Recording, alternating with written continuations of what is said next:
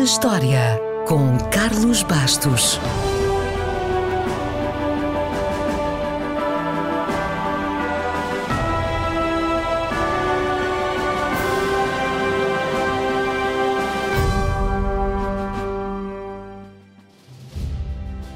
Provavelmente hoje já passou por alguma bandeira, mesmo que não tenha reparado.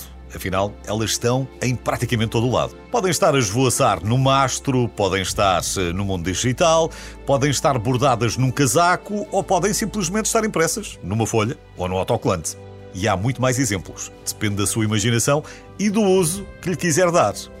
Hoje falamos de bandeiras, porque foi neste dia, em 1969, que foi criada a Federação Internacional das Associações Vexilológicas, no terceiro Congresso Internacional de Vexilologia, que decorreu em Boston. Se está a perguntar o que é a vexilologia, vá, tente lá dizer. Vexilologia é o estudo das bandeiras, estandartes e insígnias e da sua simbologia, usos, convenções e por aí fora. O nome é meio estranho, é verdade, e foi criado por um designer americano que se interessava bastante pelo assunto.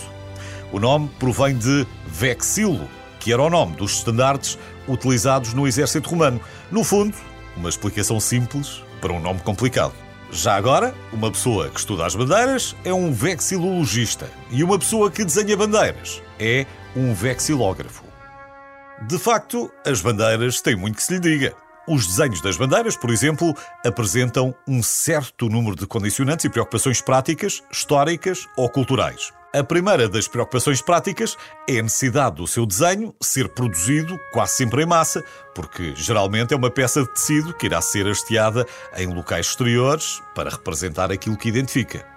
Depois, há a questão do desenho atual ser muitas vezes baseado no antecedente histórico. Por exemplo, Existem atualmente famílias de bandeiras com origem num único antepassado comum, como é o caso das bandeiras escandinavas, que são todas baseadas na bandeira da Dinamarca. A cruz nórdica da bandeira da Dinamarca está na bandeira da Suécia, da Noruega, da Finlândia e Islândia. A única coisa que muda são as cores.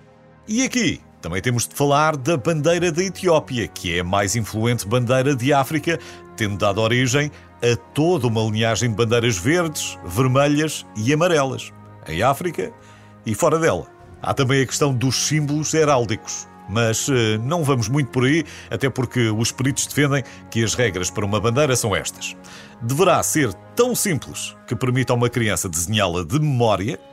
As imagens, cores e padrões deverão relacionar-se diretamente com aquilo que ela simboliza.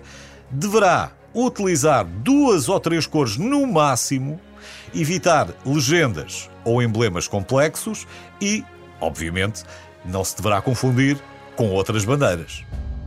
Já se sabe que nestas coisas não falta imaginação e há quem tente fugir ao padrão. Por exemplo, a bandeira mais curta é a do Nepal, a única que não é quadrada nem retangular. Na verdade, são dois triângulos sobrepostos.